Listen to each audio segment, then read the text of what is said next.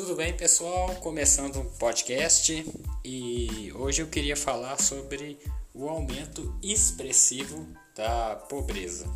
Vamos começar pontuando que no ano de 2019 para cá houve um aumento da extrema pobreza de 10 milhões de pessoas. Vamos pontuar que antes o país tinha 30 milhões de pessoas em extrema pobreza.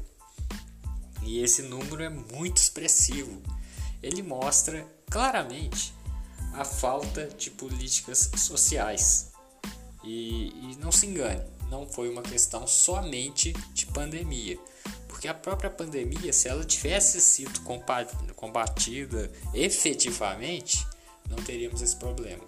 Mas vamos deixar bem claro: quando o aumento da pobreza é alarmante, você deve se perguntar porque não dizem que o, o emprego está a 10%? Se o emprego está a 10% e a pobreza, a pobreza aumentou, isso quer dizer o quê? Houve um grande sucateamento nos salários. Os salários estão sendo boicotados, o emprego está sendo boicotado. Pessoas estão em trabalhos cada vez mais precários. E isso é considerado emprego, por mais precário que seja.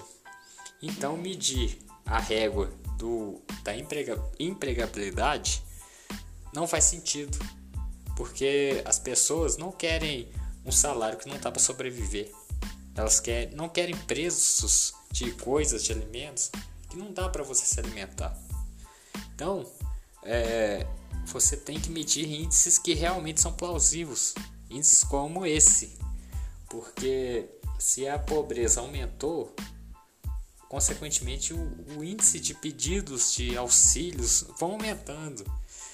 E cá entre nós, para quem viu que teve filas enormes em CAD único, a intenção do governo é só uma: é pura e simplesmente boicotar esse, esses benefícios, a, a fim de que muitas pessoas o percam, porque a pobreza aumentando, eu tenho colegas profissionais que trabalham em, em cadastros de, de benefícios sociais e se vê nitidamente o governo federal tem bloqueado, dificultado o acesso desses profissionais a esse recadastramento.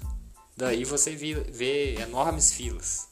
E a gente, como profissional, é sempre na nossa porta que eles batem, não é na do governo. Daí a importância de mostrar para a população que esses dados são extremamente importantes, são extremamente necessários, porque eles é quem são o fruto de uma política verdadeira e uma política que funcione ou não. Você tem que basear em fatos e dados. E o usuário não se abstém a isso. E quando ele perde, ele busca a gente. Então é isso, gente. Números alarmantes de extrema pobreza são, são claramente o fator de que uma política não funcionou, de que não deu certo, que na verdade nem foi aplicada. Então é isso, gente. Abraço e até o próximo podcast.